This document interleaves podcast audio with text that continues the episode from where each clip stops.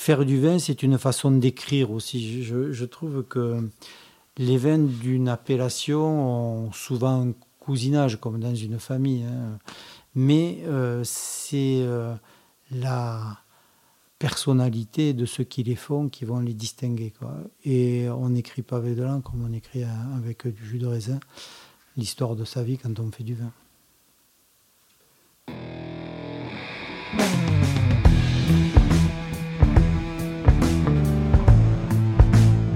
Vin, le jaja, le pinard, le pif. Il existe une ribambelle de termes pour désigner ce breuvage que nous aimons tant, le jus de raisin fermenté. Et c'est parce que nous l'aimons plus que tout que nous voulons mieux comprendre ce qui fait un bon vin. Cépage, climat et terroir y participent, mais avant tout, il y a la patte des vigneronnes et des vignerons. Je suis Romain. Je suis Florian. Je suis Antoine. Nous sommes trois copains et nous vous emmenons à la rencontre de ces hommes et de ces femmes dans leur domaine pour les interroger sur la magie de leur métier et leur vie au milieu des raisins, des vignes et des barriques. Bienvenue à toutes et à tous dans le bon grain de l'ivresse.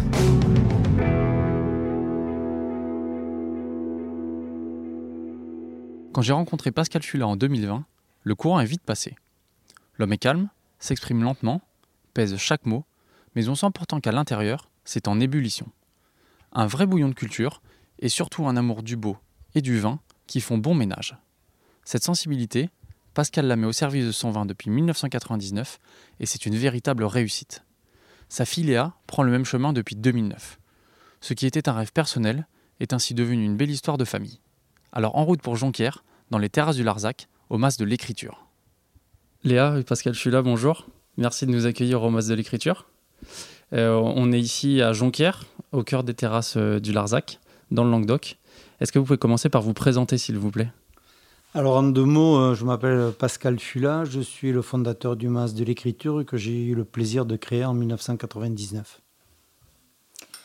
Et moi, je suis euh, Léa Fula, donc je suis vigneronne au Mas de l'écriture euh, depuis 2009, où j'ai commencé par une alternance, un pied à l'école, un pied au domaine, avec mon père qui est avec moi aujourd'hui. Alors Pascal, la création de ce domaine, comme vous venez de le dire, vous l'avez fait en 99 c'est une reconversion. Vous aviez un métier euh, totalement différent euh, avant. Si je me souviens bien, vous étiez juriste, non, dans, une compagnie aérienne?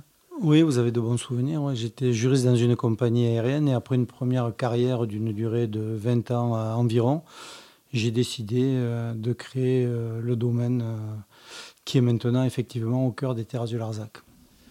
Qu'est-ce qui vous a poussé ou donné envie de changer de parcours professionnel euh, beaucoup de choses. Hein. J'ai commencé ma carrière professionnelle dans une entreprise qui a connu une croissance très soutenue pendant euh, presque deux décennies, dont j'avais envie de revenir euh, vers une dimension d'entreprise plus personnelle, plus intime, et qui était associée à un domaine que je privilégiais, c'est-à-dire le vin.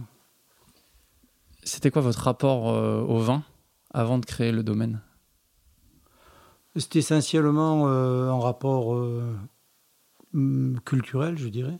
Je pense que quand on habite sur les bords de la Méditerranée, le, la culture du vin est un patrimoine commun, historique aussi, et j'étais assez fasciné par cette culture séculaire euh, qui remonte euh, à presque 3000 ans euh, sur les bords de la Méditerranée où nous sommes implantés. Pourquoi avoir choisi de vous installer dans le Languedoc? Parce que je suis originaire du Languedoc, je suis catalan par mon père et lozérien par ma mère, donc ça me semblait très logique de m'installer dans le Languedoc, surtout que j'avais fait, j'ai fait mes études à Montpellier, donc il y avait une vraie logique d'implantation dans le Languedoc. Alors, les terrasses du Larzac, c'est une appellation qui existe depuis 2014 euh, et qui s'est quand même rapidement fait une euh, renommée euh, assez intéressante. En 99, c'était loin d'être le cas quand vous vous êtes installé? Pourquoi est-ce que vous avez choisi de, vous installer ici? Est-ce que c'est l'occasion qu'a fait le larron? Ou est-ce que c'était déjà pour vous, vous aviez identifié la zone comme un grand terroir? Bah, il y a deux choses. Je faisais euh, référence à l'histoire, mais on sait qu'on cultive la vigne dans cette région depuis euh, des siècles. Donc, euh, les fondamentaux sont réunis pour faire des bons, voire des grands vins. Après, il y a eu des péripéties qui ont fait que les vins du Languedoc ont eu une image qui a varié au fil du temps, mais les euh, fondamentaux de la culture sont réunis pour réussir des bons, euh, de bons vins.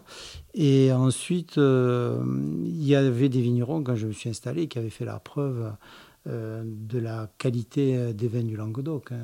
Je, veux dire, qui travaillaient, je pense à mon voisin Julien, je pense à Alain Chabanon, je pense à, beaucoup d'autres au moment où je parle.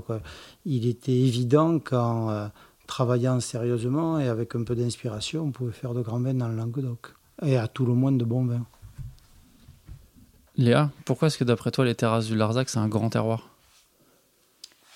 Alors, je pense que c'est un grand terroir euh, parce que, comme on le disait, euh, ça fait longtemps qu'il y a une culture du vin par ici.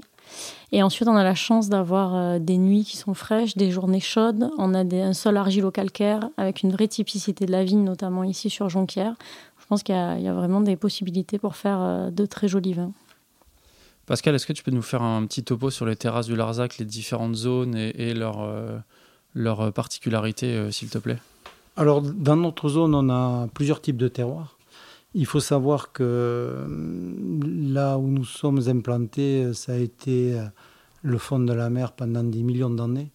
Euh, à cet égard, il y a un musée à l'ODEV dont le dernier étage est consacré à la géographie euh, de la région euh, et qui fait une sorte de synthèse de moins de 140 millions d'années aujourd'hui. On s'aperçoit qu'on a été sous l'eau pendant 99% de ce temps.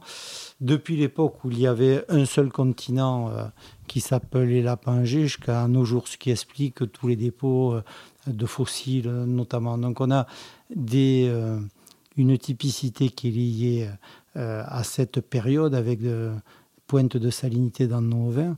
Quand euh, la mer s'est retirée pour laisser libre cours à la circulation de l'eau, on a eu donc des sols argileux.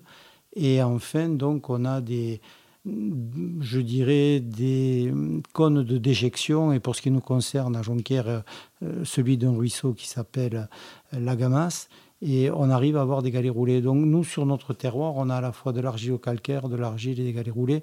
Et dans notre façon de travailler avec les mêmes cépages en fonction du terroir, on peut avoir trois types d'expressions de vin euh, très différentes, caractéristiques, euh, mais aussi reliées par une unicité euh, qui est celle de la zone. Comment ça s'est passé les débuts? Je veux dire, comment tu tu as eu euh, l'audace de te lancer Comment tu t'es formé et comment tu as, réussi à créer le, domaine? Alors, euh, je me suis formé, euh, comme on dit, sur le tas. Et mais je me suis, j'ai pris la précaution de m'entourer d'avis de personnes compétentes d'un vigneron. Au début, je me suis fait conseiller par quelqu'un que j'apprécie particulièrement, qui s'appelle Alain Chabanon, qui a un domaine euh, à Montpérou, et puis par un ingénieur agro euh, qui avait fait l'agro de Montpellier, qui était aussi œnologue. Et je, tenais absolument à avoir deux avis. Un avis euh, d'un homme de terrain, d'un producteur, d'un vigneron, c'était Alain, et puis celui d'un ingénieur qui avait une vision plus, si ce n'est plus scientifique, tout au moins différente. L'addition de ces deux compétences, plus beaucoup de travail de ma part, euh, a fait qu'au bout de deux ans, j'ai pu vinifier tout seul. Donc 1999 et 2000, les deux premiers millésimes du MAS, on les a fait ensemble. Et à partir depuis 2001, je trace ma route. Aujourd'hui, il y a une dizaine d'hectares euh, au domaine? Alors oui, on a 10 hectares en exploitation et on vient d'en planter un 11e. Au début, les premières années? Il y avait combien de. C'était quoi la superficie du domaine? Alors, elle était un peu plus importante. Euh, on a été au maximum, on a eu jusqu'à 13 hectares en exploitation. Et au démarrage, tu as tout de suite démarré avec, euh, avec une surface euh, importante, au moins 10 hectares? Oui, un peu plus, ouais, 13 hectares exactement. Et puis on avait des vignes bon, qui étaient anciennes, qui périclitaient un peu, que l'on a arraché, on a replanté de nouveaux cépages, on a renouvelé donc 60% de, de la surface. Les vignes étaient dans quel état quand tu les as reprises? Euh, C'était un état, je dirais, euh, comme on avait l'habitude de voir des vignes à l'époque, euh, qui étaient donc assez prolifiques parce qu'elles étaient traitées, je dirais, avec beaucoup de chimie. Hein, c'était la pratique. Donc, il y a eu un travail de remise au niveau que l'on souhaitait pour aller progressivement euh, vers euh, une culture bio. Alors tu t'amènes justement le sujet que je voulais euh, aborder juste après. Comment est-ce que ça s'est fait ce, ce cheminement vers l'agriculture biologique et maintenant l'agriculture biodynamique? Est-ce que tu avais déjà l'idée de travailler en bio quand tu as créé le domaine ou est-ce que c'est un cheminement un petit peu plus long qui s'est fait à l'épreuve du terrain? C'est un cheminement euh, logique, je dirais. C'est-à-dire qu'au début, euh, il fallait euh, qu'on prenne nos marques par rapport à l'existant, mais très vite, je dirais que la réflexion nous a poussé à aller vers le bio parce que pour nous, c'était l'avenir, mais pour le domaine, mais je dirais en général, quoi. C'est-à-dire des pratiques plus vertueuses, l'abandon de la chimie au profit du bio avec toutes les conséquences associées, y compris économiques, mais il n'y avait pas d'autre chemin quoi, que cette évolution, et pour des raisons aussi personnelles par, rapport à, notre avenir, à celui de nos proches, à celui de la planète, euh, le chemin du bio euh, nous semblait euh, incontournable.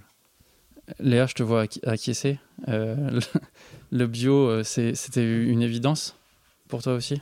Ah oui, c'est une évidence, c'est sûr, quand on a passé euh, tout le domaine en bio, euh, pour toutes les raisons euh, que mon père a évoquées. Et puis moi, j'ai la chance aujourd'hui d'être maman, et c'est vrai qu'on se dit, on regarde l'avenir, et quand même ne pas aller vers le bio quand on peut, quand on a une région comme la nôtre, c'est dommage. Et la biodynamie, c'est venu comment? Alors moi, la biodynamie, euh, au début, je ne savais pas trop ce que c'était. Donc c'est vraiment papa ça qui a pris les rênes et, qui m'a expliqué euh, toute cette influence, notamment lunaire, et qui m'a expliqué ça en termes euh, compréhensibles et plus faciles. Et c'est vrai que tout d'un coup, ça prend du sens et qu'on a envie d'aller plus loin dans le bio et d'aller vers cette biodynamie et la pousser au maximum. Vous êtes certifié pour la biodynamie? Non, on est certifié que pour le bio. On était certifié pour la biodynamie, mais on fait une biodynamie très personnalisé. Et je crois que c'est une compréhension euh, de la biodynamie, de ses conséquences qui nous a amené à ça. Quand tu as démarré ton passage vers le bio, c'était perçu comment euh, par tes collègues? Hein J'imagine que ça devait pas être euh, tout à fait généralisé au début des années 2000 euh, on est passé, euh, oui, euh, courant des années 2000. je le crois plutôt bien parce qu'on a la chance d'être dans un village où beaucoup de domaines s'installent en bio carrément, où ont évolué vers le bio. Donc il y avait plutôt une bonne, un bon support. C'est, le bio a été plus un, lien qu'un motif d'incompréhension. Je veux dire on a la chance d'être dans un secteur euh, où il n'y a pas trop de, problématiques liées au choix du bio.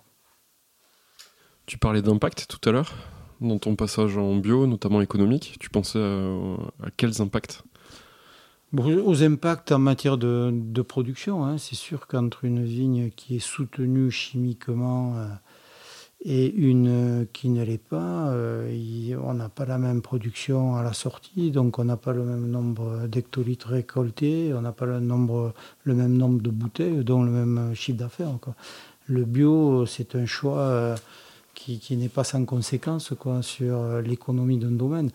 Donc ensuite, il faut valoriser suffisamment sa production pour compenser euh, la perte de production qui résulte du passage en bio. Après 20 ans de, recul, quels sont les effets euh, du bio, s'il y en a, sur euh, les sols et euh, sur les vins à la fin? Ben, Le bio, il est, Enfin, moi, je... le choix du bio est assez spectaculaire. Je veux dire, très vite, on a vu se développer naturellement dans la vigne des variétés de, de, de, plantes, d'azanthis qu'on n'avait jamais vues. on a vu aussi se modifier la fréquentation des vignes. C'est intéressant de voir que le gibier qui survit à la campagne de chasse fréquente plus les vignes bio que celles qui ne le sont pas. Je pense euh, aux oiseaux notamment, euh, aux insectes. Euh, et puis, on a tous pu le vérifier pendant la période de, Covid. Hein. En quelques semaines, des animaux qu'on n'avait plus vus sont revenus. En fait, je, je crois que les choix que l'on fait au niveau d'une société de faire du bio ou pas, euh, sont euh, essentiellement politiques parce que je pense pas qu'on puisse discuter les impacts positifs du bio euh, sur la nature, sur l'environnement et sur, sur l'homme. Justement, là, tu parles de la nature et de l'environnement. Depuis 99, des changements liés au changement climatique, tu en as vu beaucoup? J'en ai vu, oui. J'en vois encore cette année. Hein. On a eu, bon, on a vu euh, cet épisode euh, assez euh, spectaculaire de la sécheresse de 2003 qui avait été quand même cette canicule qui n'avait pas du tout été anticipée, qui avait eu des conséquences sur la vie de nombreuses personnes âgées à l'époque. Et puis, c'est vrai que le dérèglement climatique, puisque c'est un dérèglement, se traduit par des chaleurs très excessives, par des euh, pluies euh, qui ne sont pas modérées. Donc, euh, ouais, on est dans des changements qui sont d'autant plus préoccupants que le métier de paysan est un métier qui se base sur, sur l'empirisme, c'est-à-dire sur l'expérience, sur ce qu'on a vécu. On se réfère à ce qu'ont vu les anciens, etc. Mais aujourd'hui, on a beau se référer aux anciens, il y a des phénomènes qu'ils n'ont jamais vus. Donc on ne peut pas euh, prendre en considération euh, cette expérience pour faire face aux situations que l'on rencontre. Et alors justement, comment est-ce que vous vous adaptez au domaine? Ben, On s'adapte, euh, je dirais, en, réfléchissant, en essayant d'anticiper un peu. c'est fondamental. Et puis, euh, on a recours à des pratiques euh, vertueuses de biodynamie. Mettons, quand on manque d'eau l'été, on a la chance de pouvoir euh, pulvériser des préparations à base d'oligo-éléments qui vont donner à la plante les moyens de continuer à évoluer, à ne pas se bloquer comme ça serait le cas si on n'intervenait pas du tout. Donc il faut une curiosité une ouverture d'esprit qui permet euh, d'aller vers des solutions innovantes et qui existent, euh, mais qui des fois sont encore dans des balbutiements. Tu as parlé de l'impact spectaculaire du bio sur, sur les vins. Mhm. Est-ce qu'il y a eu un impact similaire de la biodynamie d'après toi? Comme on fait les deux en même temps, c'est difficile à, à, distinguer. Mais je crois qu'il y a eu un impact euh, de la biodynamie euh, incontestable depuis qu'on la pratique sur les vins. Oui. C'est quoi l'impact? Qu'est-ce qui s'est passé? L'impact, c'est que, euh, alors c'est peut-être banal, mais c'est réel. on a une sensation, on vinifie, notre méthode de vinification est de, de vinifier par parcelle et par cépage. Donc on peut identifier précisément d'année en année, puisque ça fait plus de 20 ans que ça dure, les caractéristiques et la restitution par chaque cépage euh, des pratiques euh, que l'on a dans la vigne. Et je pense qu'on a une, une pureté sur euh, l'essence même des vins, sur le fruit, que l'on avait moins par le passé. Ou ce qui est important à distinguer, c'est la caractéristique euh, du cépage sur le vin et celle du terroir. Donc la biodynamie aussi euh, euh, valorise la, typicité et son expression. Et je crois que c'est perceptible à la dégustation. Alors c'est la première fois qu'on a la chance d'avoir un père et sa fille en face de nous le, dans ce podcast. Donc je voudrais qu'on parle un petit peu de, ce travail-là puis de, la transmission. Et on va commencer par toi, Léa. Est-ce que c'était évident pour toi de revenir, de venir travailler au domaine avec ton père? Oui et non. Je vais te faire une réponse sympa. Euh, ça l'a été au début parce que bien sûr, euh, quand on était plus jeune avec ma sœur, parce que je ne suis pas toute seule, hein, j'ai un frère et une sœur, euh, on venait faire les vendanges, donc on était hyper contentes, on venait avec toutes nos copines, ça nous mettait déjà un pied dans le domaine. Donc c'était le travail un peu ingrat parce que nous, on a vendangé pendant la canicule de 2003, hein, notamment les vendanges vertes, dont beaucoup d'amis se souviennent. Donc ça m'avait mis un petit peu un pied dedans. Et en même temps, j'étais pas sûre parce que j'étais quand même très jeune. Et euh, le vin, en fait, ça se découvre petit à petit, ça s'apprend. Donc je ne savais pas si j'avais vraiment envie de faire ça. Donc comme je le disais au début, j'ai fait un master en fait en alternance euh, au domaine. Et ça m'a permis de découvrir euh, le vin, tous ces aspects-là. Et en même temps, de me laisser une petite porte ouverte si jamais... parce que je choisis du marketing, si jamais ça me plaisait pas. Euh, donc, euh, bon, ça m'a beaucoup plu, mais je suis quand même un petit peu partie à la fin de mon master pour découvrir euh, d'autres univers, notamment la cuisine. Et après, je suis revenue plus forte de ces expériences pour travailler avec papa à 100% ici. Tu as eu l'occasion de travailler dans d'autres domaines également ou pas? Où tu t'es juste formé, juste entre guillemets, formé ici? Non, je me suis juste formée ici. Après, j'ai fait plein de petites formations à côté, notamment à Suze-Larousse, euh, voilà, pour faire des, des, formations en dégustation, pour euh, travailler mon palais. Et, euh, après, j'avais vraiment envie aussi de faire des accords mets et vins. Donc, c'est vrai que j'ai fait un petit CAP cuisine à la fin. et je suis partie travailler un petit peu plus sur ce côté-là. Et puis finalement, ben, en fait, le côté vignoble et masse de l'écriture m'ont manqué et j'ai envie de rentrer. Qu'est-ce que tu allé rechercher dans la cuisine? Parce que c'est on parle de temps long quand même là, depuis tout à l'heure, c'est aussi un temps long l'apprentissage de la cuisine. Enfin, les chefs le disent à peu près tous et toutes. Qu'est-ce qui t'a, euh, qu'est-ce que tu allé chercher là-dedans? Alors moi, j'adorais cuisiner. Hein, déjà, c'était, c'est vraiment quelque chose que j'aime toujours faire, mais j'ai un petit peu moins le temps maintenant. Et euh, ce qui m'intéressait vraiment par rapport à ce que j'avais fait euh, avec le vin, c'était d'arriver à trouver des accords parce que je trouve qu'il y a des vins en fait qui peuvent être incroyables sur certains plats et qui vont l'être peut-être un peu moins si on n'arrive pas à les accorder correctement et l'inverse aussi qui vont avoir euh, une grande banalité euh, seule. Et donc voilà, donc tout ça en fait ça m'intéressait énormément. Mais j'avais envie d'aller un petit peu plus loin et d'avoir des bases euh, de, cuisinier, on va dire, un peu plus complexes.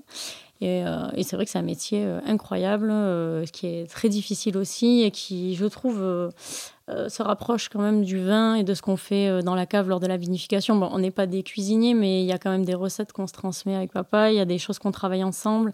Euh, quand on est devant nos cuves, c'est pas une grande casserole, mais un petit peu dans l'esprit. Et voilà, on va essayer après de, faire, de mettre tout notre cœur toute notre énergie en fait dans le vin, comme des cuisiniers peuvent le faire dans leur plat, quoi. Qu'est-ce que tu as apporté de cette expérience-là au domaine? Euh, qu'est-ce que j'ai apporté Alors, je sais pas, je cuisine toujours, euh, j'aime toujours ça. Euh, je pense qu'après, ça m'a donné bah, des, des, accords que je propose en fait à notre clientèle. j'ai rencontré beaucoup aussi de chefs avec qui j'ai beaucoup d'affinités aujourd'hui. Et puis, bah, je te dis, à la fin, c'est vraiment le côté cuisine. En fait, j'ai vu ce que c'était, ça m'a plu, mais ça m'a permis aussi de voir que vraiment ce que j'aimais faire, c'était le vin finalement. Alors là, tu viens de dire que euh, le vin, c'était un apprentissage euh, assez long.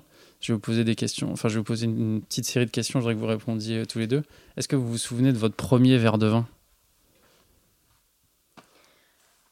Euh, moi, je m'en souviens, euh, mais bon, c'était pas hyper glorieux. J'étais euh, avec ma sœur, on était, on, allait sortir le soir et on a bu un petit verre de muscat. De toute façon, à l'époque, on savait pas trop déguster. Il y avait que les vins sucrés qui, qui nous plaisaient. Et c'est le premier pas que j'ai fait dans le vin. Et c'est vrai qu'après, on s'est dit, bah, ça donne envie d'aller plus loin et de creuser un peu. Pascal, ton premier verre de vin? Euh, mon premier verre de vin, j'ai dû le déguster avec euh, mon grand-père euh, dans un petit bistrot de Cadaqués il y a très longtemps.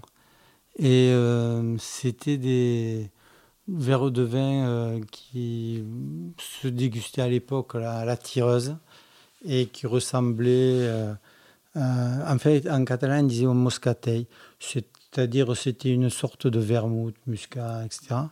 Et c'était la découverte d'un univers euh, dans un endroit qui est euh, l'endroit dont je suis originaire. Donc ça nous relie à nos racines communes. Est-ce que vous vous souvenez de votre première grande émotion? Ma J'ai eu une grande émotion en, Italie avec la dégustation des vins du, Piémont. C'était une découverte. Je connaissais bien, sans être prétentieux, les vins euh, français classiques. Et euh, ces vins italiens dans un contexte, euh, parce que je crois que le contexte compte beaucoup quand on déguste. Je me souviens d'un grand Barolo, comme une grande émotion, parce que je connaissais à, l'époque pas bien le cépage ni la région, et j'ai découvert une grande région de vin dont je reste toujours très, très fanatique. Léa, la première fois que tu t'es dit euh, waouh, le vin c'est incroyable euh, Alors, ça va pas forcément être sur une bouteille. Moi, là où je me suis dit ça, c'est. C'est la première fois que j'ai vinifié ici avec papa qui m'a fait goûter vraiment cépage par cépage. Et que là, il m'a expliqué que ce qu'on goûtait, c'était des syrahs. Mais en fait, je me disais, mais moi, la syrah, pour moi, ça avait juste un seul goût. Et en fait, chaque cuve était différente. Euh, celle qui était dans le bois euh, n'était pas la même, bien sûr, que celle juste à côté en inox, mais pareil pour les inox. Et tout ça venait aussi du terroir. Et je me suis dit, c'est incroyable quand même que ça vienne du raisin, du terroir et du travail qu'on a fait dessus. Et est-ce que vous vous souvenez de votre plus grande émotion? Avec une bouteille de vin ben, Moi, ma, plus grande émotion euh, pour essayer de ne pas dire euh, une banalité, mais ce qui m'a le plus euh, marqué, c'est peut-être euh, une dégustation d'un très vieux champagne. ça a été une surprise parce que souvent dans les dégustations, on a des idées reçues et c'est très compliqué d'avoir un avis très personnel en matière de dégustation et c'est ce à quoi il faut tendre, je pense, quand on déguste aussi bien un vin qu'un plat. Et, oui, ça a été un, champagne, un vieux millésime de champagne en magnum, euh, qui, était tout à fait euh, incroyablement euh, original et révélateur d'une personnalité j'avais des idées du champagne assez commercial et là j'ai découvert vraiment des vignerons. Et toi, Léa? Euh, moi, je rigolais parce que j'allais vous dire que justement, ça remonte il n'y a pas si longtemps. J'étais à, Paris et j'ai eu la chance de, déguster euh, justement du champagne. Euh, de, donc la cuvée des millénaires de Charlettic. Et ils nous ont fait donc goûter en fait, toute la préparation en fait, de comment ils le faisaient. Donc on goûtait terroir par terroir et comment ils assemblaient ça à la fin. Donc déjà, ça c'était incroyable. Et ensuite, ils nous ont fait déguster donc un 2007 qui est fabuleux, un blanc de blanc, donc leur cuvée millénaire. Et après, euh, un 1983, euh, qui en plus est l'année de naissance de mon frère, donc ça m'a particulièrement ému. On parle des émotions, justement, vous avez une cuvée qui s'appelle euh, qui s'appelle Émotion. Est-ce que l'idée d'émotion véhiculée par le vin, c'est quelque chose d'important pour vous et quelque chose que vous recherchez dans, vos vins? Ben, Bien sûr. cette cuvée, elle s'appelle Émotion parce que elle fait appel euh, au sens. Et euh, dans le vin, il y a un caractère sensible. Et donc, euh, bon, on le sait tous, hein, quand on déguste, il y a l'œil, le toucher, l'odorat. Les cinq sens, pratiquement, peuvent être mis en œuvre s'il y a un peu de bulle dans le vin.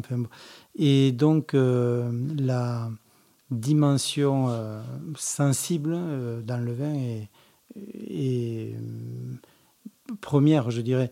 Et il y a, quand on déguste aussi, il y a, y a, de l'émotion, parce qu'il y a de l'intuition dans une dégustation. Et cette cuvée révèle un peu notre état d'esprit au moment où on l'assemble, puisque l'émotion est pour nous un révélateur du millésime lors de chaque vendange. Je vais revenir un peu sur le sujet de votre travail euh, à tous les deux. Là. Euh, Pascal, comment tu as réagi quand euh, Léa elle t'a dit la première fois je veux venir travailler au domaine? Bah, J'ai bien réagi. Euh, parce que j'avais, j'avais envie qu'elle, vienne euh, travailler avec moi. l'idée de transmission est fondamentale dans ces métiers qui, sont, qui restent artisanaux. Et c'est toujours très compliqué de savoir si on saura transmettre ou pas. Parce que c'est pas parce qu'on fait quelque chose qu'on est forcément un bon pédagogue. Et j'avais, euh, je me posais des questions euh, euh, par rapport à cette idée de transmission. Et quand elle est, quand elle venue me rejoindre, ça, ça, ça a donné de l'élan au domaine et ça continue d'en donner parce qu'en fonction, bien sûr, de son âge et de la génération, on a d'autres ambitions, d'autres projets. Et cette euh, arrivée euh, de Léa, qui était inscrite dans une continuité, puisque comme elle l'a dit, elle venait depuis le début euh, donner un coup de main dans des travaux ponctuels de la vigne, oui, je crois que ça nous a donné une impulsion supplémentaire. Léa, tu n'as pas réussi à convaincre ton frère et ta sœur d'en faire autant? Non, mais tu sais, il faut des gens pour le faire et puis des gens pour le boire. Et eux, ils sont là pour nous donner un coup de main pour déguster. Concrètement, comment est-ce que vous répartissez le, travail aujourd'hui? C'est quoi le, rôle de, chacun? Ben, La structure euh, est, petite, hein. donc je veux dire, on est obligé d'avoir une grande polyvalence. Donc je dirais que dans l'organisation du domaine, qui reste aussi euh, bien évidemment une entreprise, il y a euh, un aspect stratégique sur lequel on va travailler ensemble. Et de façon plus concrète, je dirais que je m'implique beaucoup dans tout ce qui est la dimension euh, viticulture et puis qu'on fait ensemble la vinification, sachant que j'associe Léa à, toutes les phases de la partie bio et biodynamie et que, comme elle disait tout à l'heure, la, la, vinification, c'est un travail que l'on peut partager un peu comme dans un atelier. Quoi, hein. Je veux dire, on a la chance d'avoir un petit domaine, donc des volumes à vinifier qui sont euh, tout à fait euh, raisonnables. Et euh, on peut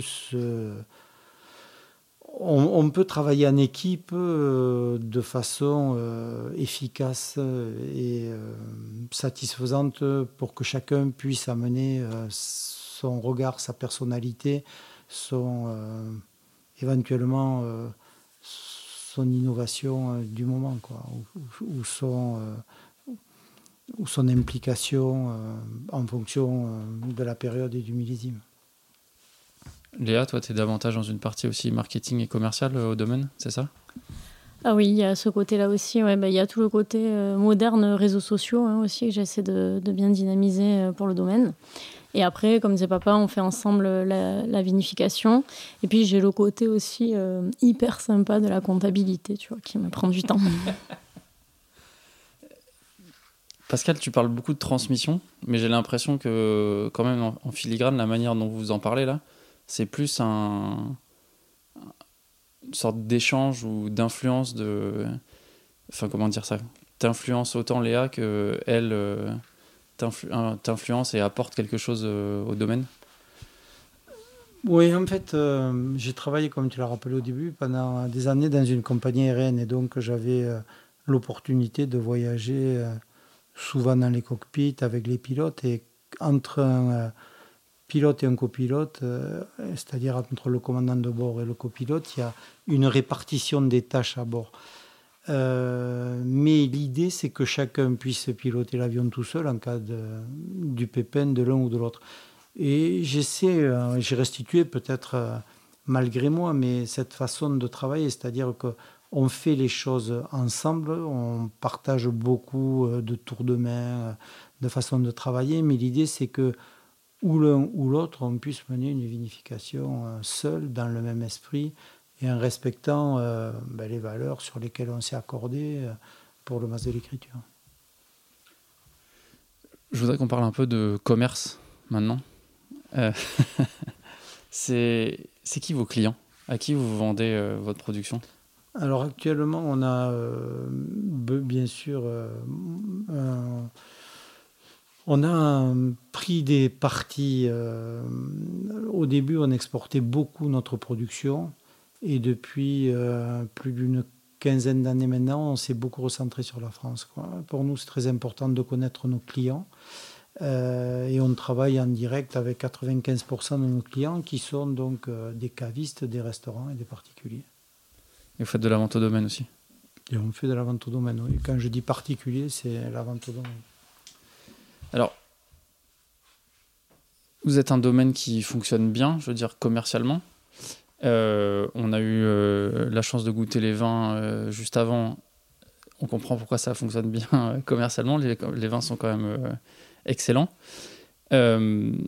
pourtant, j'ai l'impression que vous êtes relativement en dehors des radars médiatiques ou d'une certaine reconnaissance d'une certaine forme de reconnaissance médiatique et que vous êtes un domaine, disons, plutôt discret dans le, dans le bon sens, euh, dans le bon sens euh, du terme, c'est pas du tout une critique. Est-ce que c'est quelque chose que vous, que vous recherchez ou est-ce que c'est plus, plus un, état de fait euh? Je crois que c'est un état de fait. Hein. La notoriété dans le vin passe par des réseaux, passe par des canaux par une reconnaissance qui euh, est aussi le fait euh, de certains, euh, je, dirais, intervenants. J'avais été ébahi quand je suis rentré dans le monde du vin de voir que des personnes sur leur seul discours pouvaient faire le succès d'appellation de région entière. Hein. nous, quand on a commencé à faire du vin, c'était l'époque où le célèbre euh, Parker euh, faisait la pluie le beau temps euh, dans certaines régions et tout le monde le suivait, même ceux qui disaient le contraire, quelque part, ça leur donnait une sorte d'originalité. Donc, oui, c'est vrai qu'on a réussi à bâtir une clientèle en traçant une route en dehors d'une certaine reconnaissance par euh, des institutions du vin ou qualifiées comme telles. Léa, tu as parlé d'un sujet qu'on n'a euh, pas eu trop l'occasion d'évoquer euh, sur notre podcast. C'est les réseaux sociaux, qui sont un outil, quoi qu'on en pense, majeur, majeur en ce moment. Comment tu le pratiques et qu'est-ce que ça t'apporte Ou qu'est-ce que ça apporte au domaine? Euh, comment je le pratique à ma façon, j'ai envie de dire. J'essaie de mettre euh, des informations sur le domaine, de faire vivre euh, notre Instagram notamment, plus que le Facebook, parce que j'ai remarqué que Facebook, ça ralentissait un petit peu ces derniers temps. Après, euh, je note euh, des évolutions, tu vois, au fur et à mesure. Par exemple, euh, pendant la vinification et la vendange, j'ai remarqué qu'il fallait être un petit peu courageuse et se filmer, beaucoup expliquer. Les gens sont hyper réactifs, ils adorent ça. En fait, ils aiment voir comment ça se passe, qu'on se mette en scène, ce qui n'est pas un travail hyper facile, mais, c'était plutôt sympa à faire au final. Donc ça, j'essaie de le faire vivre au maximum. Bon, après, il y a des fois, il y a des moments où je mets plus des photos que des vidéos. Et après, qu'est-ce que ça m'apporte? Alors, euh, franchement, euh, enfin, ça m'apporte un lien avec euh, mes clients directs qui me contactent, mais sinon, non plus, c'est pas, enfin, on voit pas non plus des commandes qui pleuvent par les réseaux sociaux. C'est plus garder une jolie image du masque, on cherche le nom du domaine aussi, qu'on puisse retrouver des photos. Et vraiment, là, j'ai essayé dernièrement de mettre des stories où on explique comment on travaille, notre vision des choses, que ce soit accessible à une nouvelle génération. Pascal, tu as décrit euh, les canaux euh, d'influence. Vous semblez les connaître quand même. Est-ce que c'est quelque chose que vous, euh, allez rechercher dans un avenir proche ou vous allez continuer justement à tracer votre chemin et à suivre bah, les valeurs que vous avez depuis le départ quoi? Non, je crois qu'on va continuer à tracer notre chemin. Alors, bon, la notoriété que nous pouvons avoir, elle est assez forte dans notre région. Mais, je préfère, euh, je, veux dire, je crois que euh, Dali disait il faut euh, partir de l'ultra local pour aller vers l'universel. Ce qui est important pour nous, c'est être reconnu par notre voisin, puis par notre région, puis bon, dans des zones où le commerce du vin fonctionne, puisque on a l'ambition euh, d'avoir euh, une entreprise rentable, mais on peut dire que c'est le cas. Hein. Je, veux dire, on a une clientèle fidèle qui adhère à nos valeurs et donc on ne va pas changer de, cap subitement. Alors, change de sujet.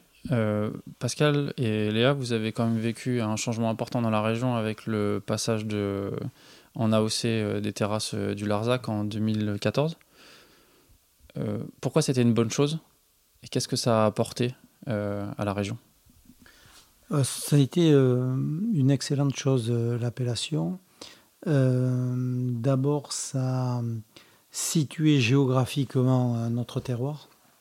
Un des risques dans le vin, c'est d'être perdu au milieu de, zones extrêmement mal définies dans l'esprit des amateurs de vin. C'est-à-dire longtemps, on a été coteau du Languedoc, c'était déjà un progrès, mais euh, Terrasse du Larzac, ça nous recentre sur notre euh, région. Puis ça crée une dynamique collective et ça a eu aussi l'intérêt euh, d'amener dans notre région beaucoup de néo-vignerons qui ont contribué à leur façon à la notoriété de l'appellation. Donc il y a eu un bon je disais, une bonne rencontre entre les anciens et les nouveaux et euh, un, esprit d'équipe qui est encore réel.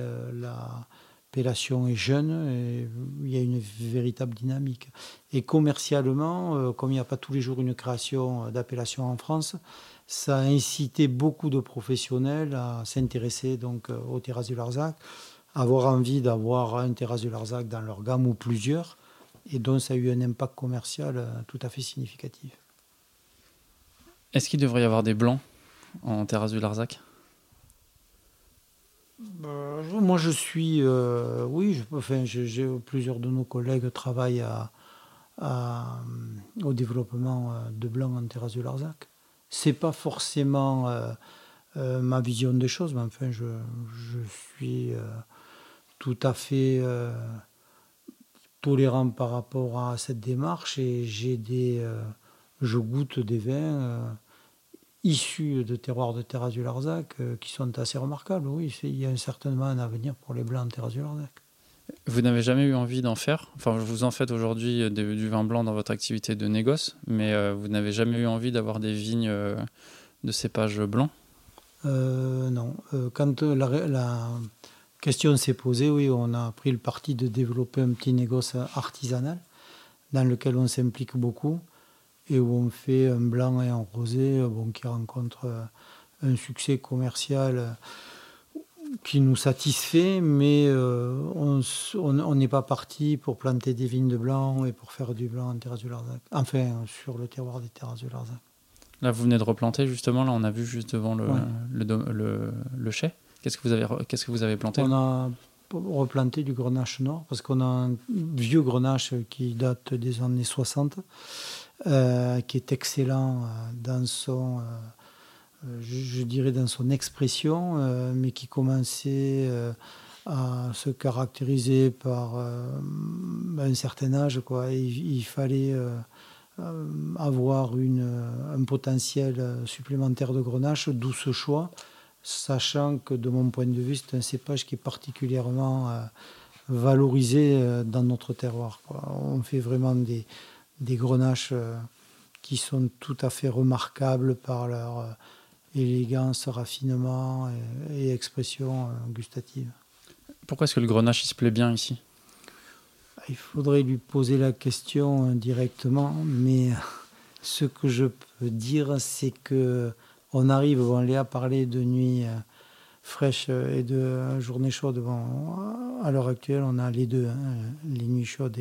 Mais je, pense que l'altitude, le fait d'être au pied du Larzac, on a pas parlé assez, le Larzac a une influence climatique euh, assez euh, importante sur notre terroir, permet de, d'avoir des grenaches qui sont typiquement méditerranéens mais qui sont aériens, qui sont euh, sur une expression de fruits euh, comme euh, l'orange sanguine ou la grenade ou toute une gamme de poivres qui, est, qui donne à nos, à nos vins une, originalité.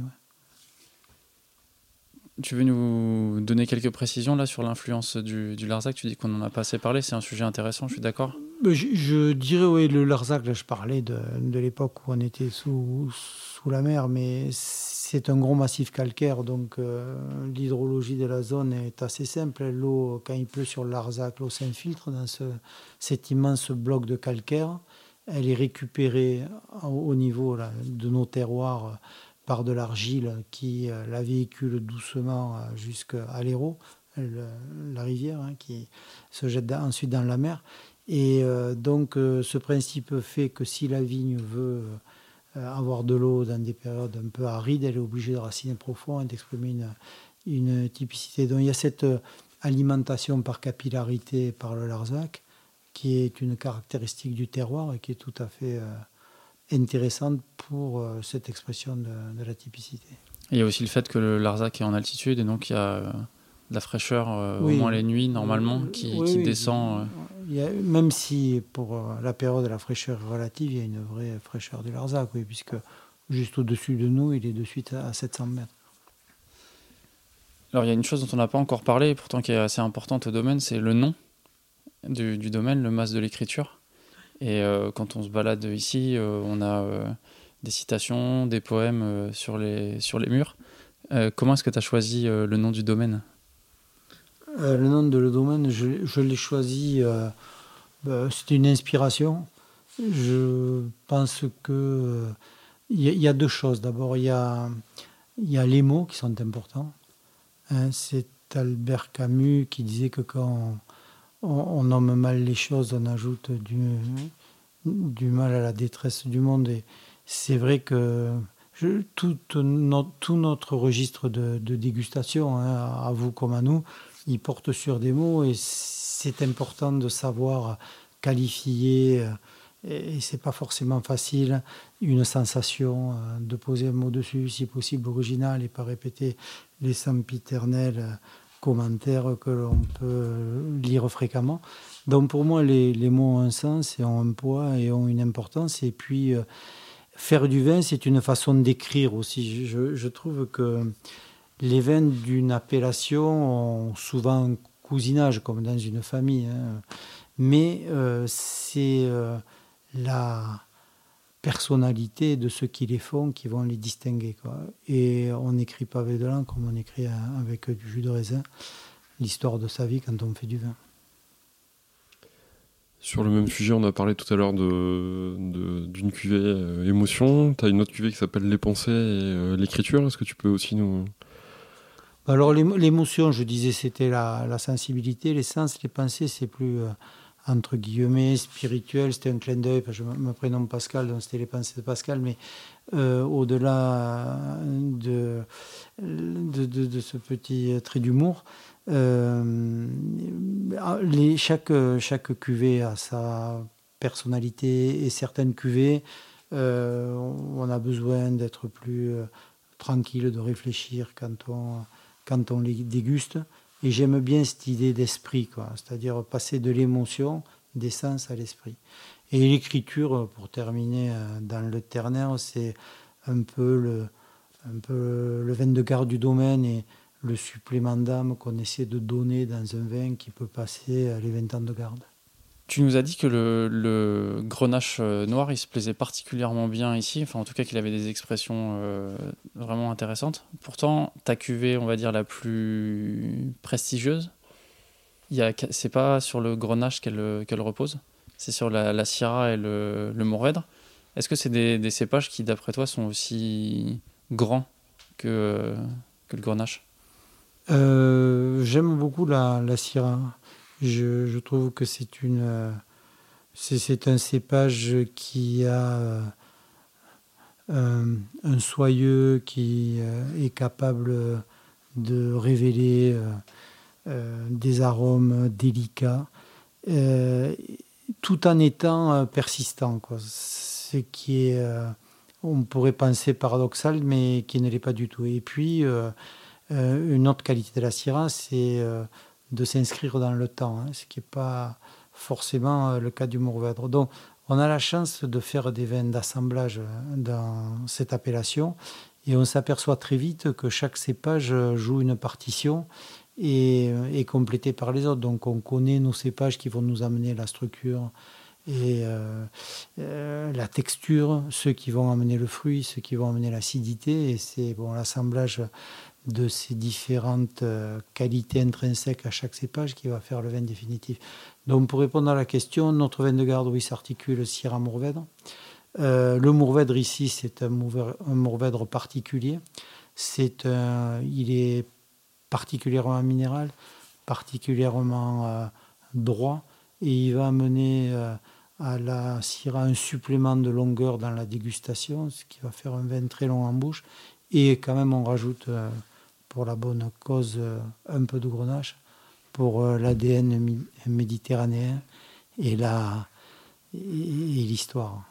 Sur cette description, Léa, quel accord te vient en tête? Sur l'écriture? Ouais. Bah, sur l'écriture, donc, euh, comme l'a dit papa, c'est un vin qui est très long. Il va y avoir un côté un petit peu poivre, un côté sous-bois aussi. Donc, euh, là, comme ça, je dirais, euh, si, si tu as ça sous la main, tu peux te faire des pâtes à la truffe, tu vois, par exemple. tu peux te faire du gibier si tu es chasseur, ou euh, même euh, un chocolat noir, tu vois, un dessert avec un chocolat bien noir. Voilà, l'écriture, c'est vrai que c'est un très joli vin qui peut aller même sur des plats en sauce, par exemple. Tu vois, tu vas faire. Euh, nous sommes c'est toi, une bonne macaronade, tu vois, une bonne sauce qui va venir soutenir le vin, qui, qui, est vraiment un vin de garde avec beaucoup de longueur. je, vais vous, poser quelques questions. je voudrais que vous répondiez tous les deux là. Quand vous buvez pas euh, vos vins ou des vins du, Languedoc, qu'est-ce que vous aimez boire? Enfin, boire, euh, je, pense que le vin est un métier de. Le goût du vin, euh, je dis bien le goût du vin, c'est la curiosité aussi. C'est-à-dire que moi, j'aime beaucoup les vins de Bourgogne, de la vallée du Rhône, mais comme je disais tout à l'heure, j'aime bien les vins italiens d'abord du Piémont, ensuite euh, de Toscane. J'aime bien aussi euh, les vins espagnols, dont je ne suis pas polarisé sur un type de vin. J'aime bien découvrir. J'aime bien aussi euh, les, vins de Bordeaux. J'ai toujours une grande ouverture d'esprit par rapport au vin. J'aime bien évidemment les, vins du Languedoc. Mais j'avoue que en étant dans le Languedoc, on a un palais qui se forme à certaines caractéristiques D'où l'intérêt d'aller goûter les vins d'ailleurs. Je disais tout à l'heure que j'aimais aussi beaucoup les champagnes pour euh, ne pas rester euh, sur euh, une sorte de d'uniformité de goût. Le vin, c'est quand même la curiosité, la découverte. Et toi, Léa, qu'est-ce que tu aimes boire? Bah, on déguste souvent ensemble avec papa, donc il a quand même pas mal résumé euh, ce qu'on goûtait. Mais oui, moi j'adore euh, les vins de Loire, je suis une grande fan de champagne, ça c'est sûr. Euh, j'aime beaucoup les côtes rôties. Il y a plein de vins italiens qui me plaisent. Je connais un petit peu moins les vins espagnols, mais, mais il y a vraiment. Enfin, moi aussi, je suis très curieuse et j'aime beaucoup déguster et goûter quand il y a une jolie bouteille. C'est quoi ton dernier coup de cœur? Euh, mon dernier coup de cœur, euh, ben, j'avais eu la chance de goûter euh, avec mon ami Paolo une côte rôtie de chez, du domaine Jamais en 2016 et c'est vrai que c'était assez fabuleux. Quoi. Et toi, Pascal? Oui, mon coup de cœur, c'est enfin, un vin. c'est un vin du, domaine, alors je dis pas ça par prétention, mais simplement parce qu'on avait beaucoup souffert sur ce millésime. C'était un millésime 2002. Et c'était une pensée. Et euh, c'était notre quatrième vendange, quatrième vinification. Et 2001 avait été une très belle année, avec euh, un équilibre en tout, euh, notamment au niveau du climat. Et 2002 suivait la même trajectoire, à part qu'on a eu un épisode pluvieux avant vendange qui les a transformés en véritable difficulté majeure. Et alors, euh, tout le monde faisait euh, sur ce 2002 des pronostics euh, extrêmement négatifs et ça s'est révélé, de mon point de vue, comme un des meilleurs millésimes tout en élégance et en subtilité. On va passer à la dernière question, pareil, qui est pour vous deux. Est-ce que vous êtes heureux dans ce que vous faites? Euh, alors là, c'est ce qui est important, c'est de répondre franchement. Hein. Moi, je trouve que faire du vin, ça, ça euh, simile parfois. Je, pensais là récemment à, l'Odyssée. Donc après la guerre de Troie, Ulysse, euh, dix ans euh, de bataille acharnée et de carnage devant la ville troyenne, c'est l'heure du retour. Et il se dit, bon, euh, voilà, je, reprends mon bateau et je rentre chargé des richesses et des pillages divers et variés de la ville euh, chez moi. Et il met dix ans pour, pour retourner chez lui. Et euh, certains de ses compagnons, comme le célèbre Nestor ou Ménélas, y mettront un jour et demi ou deux. Et je veux dire par là que pendant ces dix ans du retour, il y a des moments où il va être très heureux et d'autres où il le sera un peu moins. On fait un métier où il faut euh, distinguer euh, les difficultés qu'on rencontre et qui ne sont jamais euh, prévisibles, et on a parlé un peu de la climatologie récemment, et puis les satisfactions qu'on peut avoir et qui nous rendent heureux au quotidien parce qu'on aura des bons retours de dégustation, parce que la récolte sera satisfaisante, parce que le commerce va bien marcher. Quoi. Donc on ne peut pas être heureux, je dirais, de façon euh, angélique, euh, comme des benets, mais euh, apprécier le temps qui passe et la, je dirais, la relative fierté de bâtir quelque chose. Parce qu'on parle beaucoup d'humilité dans le vin. Bon, c'est sûr que si on n'est pas humble, la nature nous ramène à la réalité. Hein. Il suffit d'avoir une, une grêle, un gel. L'an dernier, on a, été, on a perdu la moitié de la récolte en deux heures par le gel du 8 avril 2021. Mais euh, ça marche aussi euh, à, l'ego, le vin, hein. c'est-à-dire qu'à un moment donné, il faut s'impliquer, il faut s'engager, il ne faut pas euh, tenir des propos lignifiants, on est tous humbles, etc. il faut s'y impliquer, quoi. il faut donner de soi et il faut avoir envie de revenir à, à Ithac comme Ulysse.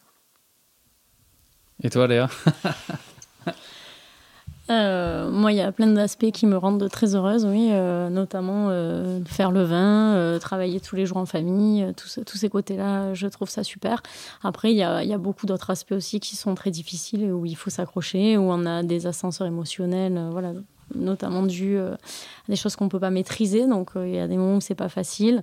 Il y a tout ce côté aussi euh, où on n'est pas seul dans le monde du vin et il faut constamment s'affirmer, exister, voilà, montrer ce qu'on sait faire. Donc ça c'est ce qui me rend le plus heureuse au quotidien, mais je trouve que c'est bien et c'est ce qui forge aussi le caractère et qui permet d'avancer. Et, et, puis après c'est ce qui fait aussi que quand ça marche, on est encore plus content que si c'était servi sur un plateau. Mais dans l'absolu, oui, ça va, je suis très heureuse. Merci infiniment à tous les deux. Merci à vous. Merci beaucoup.